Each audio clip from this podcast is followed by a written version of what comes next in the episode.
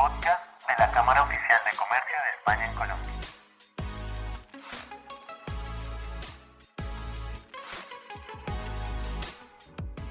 Bienvenidos a todas y todos nuestros oyentes el día de hoy. Queremos darles la bienvenida una vez más al podcast oficial de la Cámara de Comercio de España en Colombia. El día de hoy, como lo pueden ver, tenemos un invitado muy especial. Junto a nosotros se encuentran Germán y Daniel de la empresa Bali Consultores, una empresa afiliada a la Cámara de Comercio de España en Colombia. ¿Cómo están, Germán? ¿Cómo estás, Daniel? ¿Qué tal? ¿Cómo les ha ido? Camilo, buenos días. Muchas gracias por la invitación. Encantados de estar aquí con ustedes. Muchísimas gracias a ustedes por venir.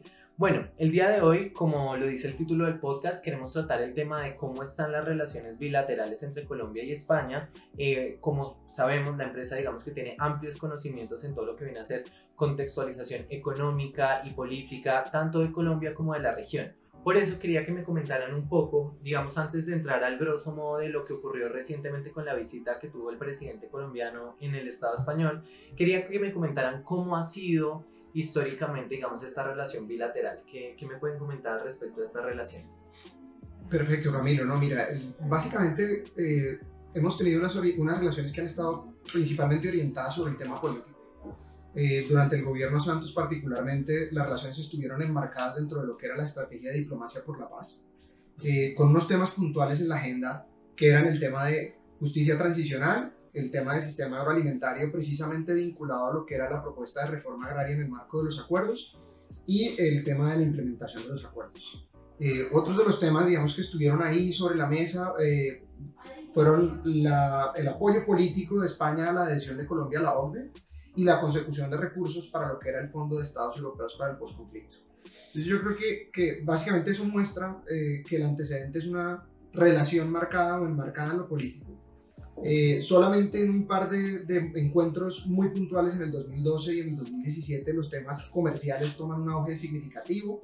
Eh, la cuestión de la inversión extranjera directa española en Colombia se vuelve central en el 2016, eh, básicamente con, con lo que concretan la visita de ministros españoles en el Congreso Nacional de Infraestructura, pero básicamente un tema muy, muy político. Entonces, últimamente vemos una, una reorientación de los temas hacia otro lado una relación que le da mucho más peso al tema comercial y creo que eso marca la pauta de lo que se viene en los próximos años. Ahí solamente para complementar a, Germán en una cosa, lo que vemos es un viraje, como, como dice, ya hay una relación de, tipo más comercial en tres, en tres frentes. Uno que es el de innovación, tecnología y economía circular.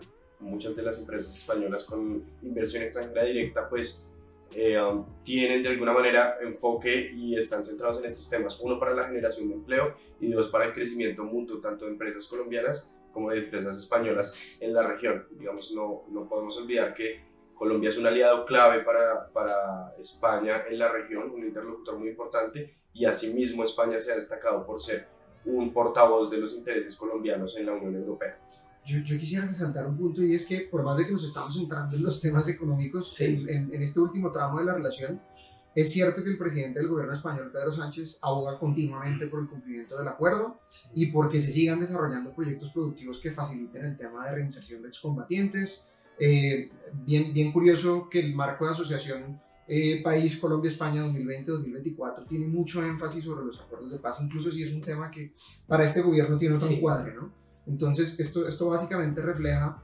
ese compromiso eh, de España con los ODS que más adelante hablaremos. Perfecto, mira que eso me parece muy interesante porque históricamente, digamos, España ha tenido mucha relevancia en todo lo que es la región latinoamericana y, y, muchas veces no se tiene en cuenta desde, desde España o incluso los empresarios o la población española no tienen en cuenta de que hace unos días estamos reunidos con el Ayuntamiento de Madrid y nos comentaron que uno de cada tres madrileños tiene algún vínculo de sangre con Colombia. O sea, es muy sorprendente esa cifra que arrojó el Ayuntamiento de Madrid porque muestra la relevancia, digamos, ya no solo en temas políticos, económicos, sino que las personas del día a día tienen un vínculo muy grande con, con el país y me parece muy interesante eso. Ya, digamos, entrando como al grosso modo, como lo mencionaba al inicio del podcast, hace unos días, ya bastante tiempo, estuvo el presidente colombiano en España. Me gustaría que me comenten desde la perspectiva de ustedes cómo analizan esta visita, cómo fue. Claro que sí, yo creo que se enmarca dentro de esa prioridad de, de, de visitas del, del, gobierno nacional eh, a los socios estratégicos en el marco de la pandemia y el tema comercial. O sea, esas han sido las dos prioridades en las visitas del 2021. Solo para recordar, el presidente Duque ha visitado Corea del Sur, Estados Unidos, Brasil, Francia, Emiratos Árabes y España. Y la visita en la que puso eh, más fuerte esa tilde, ese énfasis comercial, fue esta última, ¿no?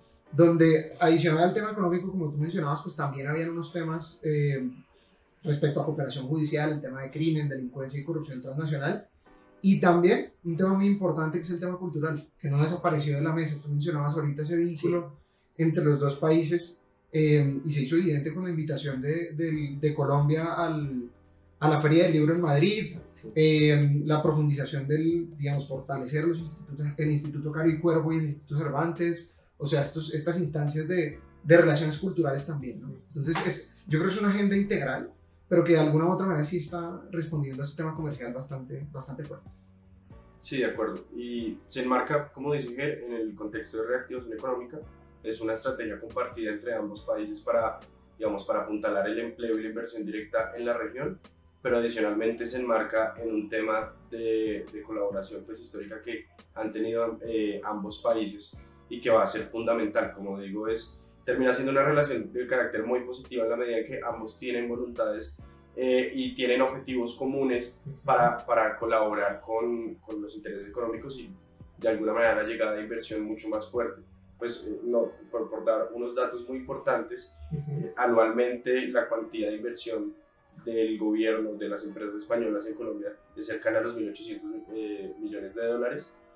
España fue el principal inversor en el primer trimestre de 2021 en el país y pues de, la década se acumulan cerca de 17 mil millones de dólares de inversión directa, lo cual pues nos convierte en un aliado fundamental con el gobierno español. Eso es sorprendente porque, digamos, normalmente la empresa española siempre cuando mira a Colombia dice, bueno, nosotros somos importantes, pero hay un actor siempre que va a ganar, que es Estados Unidos. Siempre dicen como Estados Unidos va a estar en primer lugar. Me sorprende mucho esa cifra de que España en el primer, digamos, trimestre haya conseguido superarlo, aunque con todo lo que ha venido ocurriendo en la región se podría entender, digamos, cómo, cómo se traduce en esa inversión directa. Y, y, también muestra que Colombia sigue siendo un entorno, digamos, político, económico, apto para establecerse y para generar esta inversión. Entonces me parece muy interesante. Ya, digamos que me parece interesante no solo analizar hasta el día de hoy, porque ustedes saben que hay cierta zozobra, sobre todo en Latinoamérica, sino qué puede esperar el empresario español a la hora de invertir en Colombia de aquí en adelante. ¿Cuál es la perspectiva de esta relación? Yo quisiera dar un, un, par de señales positivas, no solamente como, como mencionábamos ese acumulado de inversiones, sino esa meta específica del gobierno de lograr más de 2.500 millones de dólares en inversiones en los próximos años y la generación de 7.900 empleos. Esto lo que quiere decir es, digamos, a, a mi modo de entender, es que eh, el gobierno Duque está tratando de orientar la inversión extranjera española en Colombia en sectores que tengan un efecto multiplicador muy fuerte.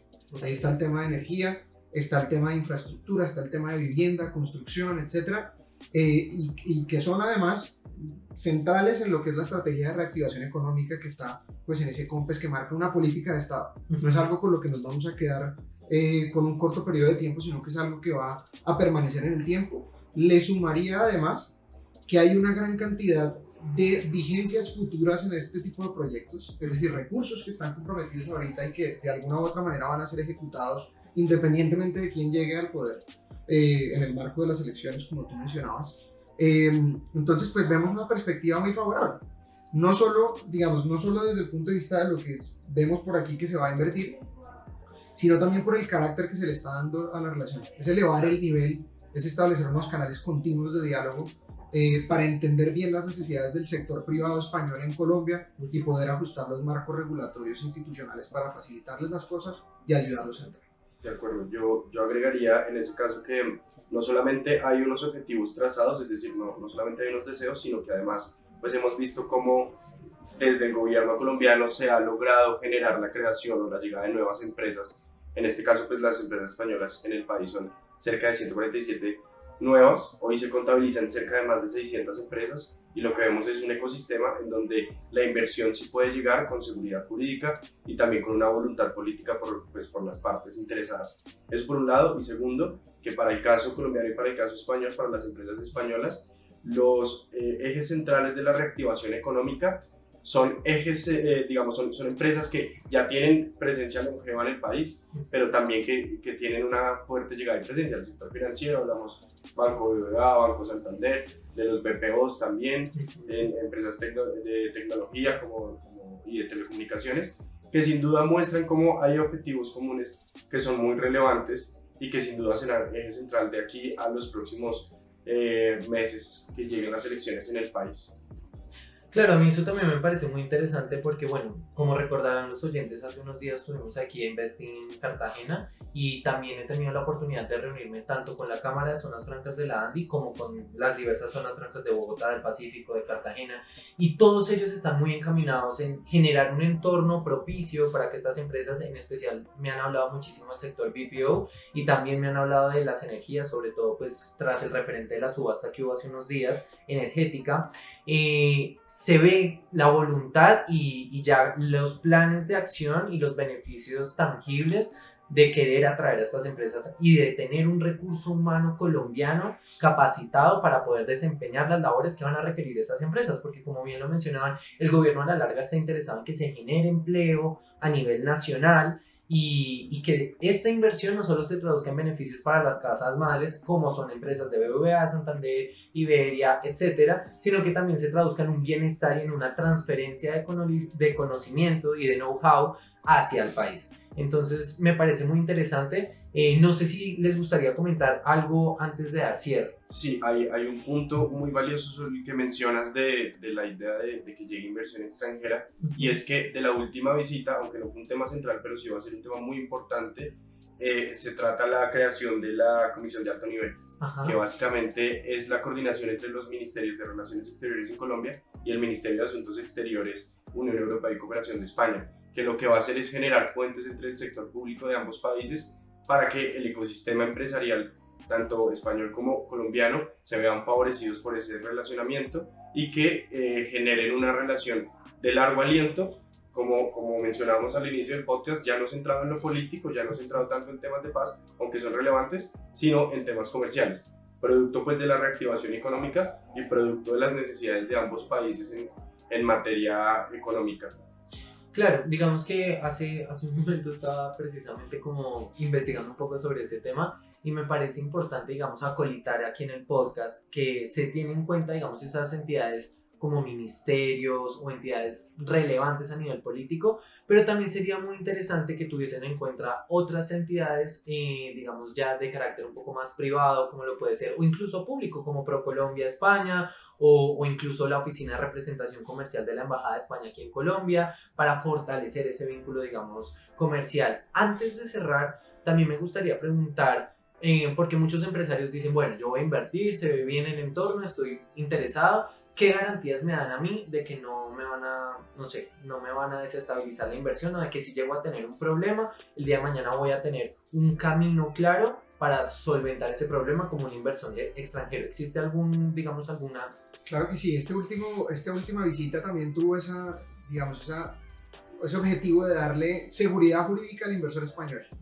Y el principal instrumento ahí es el recién, digamos, firmado acuerdo de protección recíproca de inversiones, eh, solo para contextualizar, teníamos uno desde el 2007 que se venció en el 2017 eh, y básicamente es una política del gobierno colombiano actualizar estos instrumentos a la realidad del derecho internacional y pues a las buenas prácticas regulatorias, precisamente en esta lógica de hacer la vida más fácil al, al ecosistema empresarial, como, como, decía Daniel.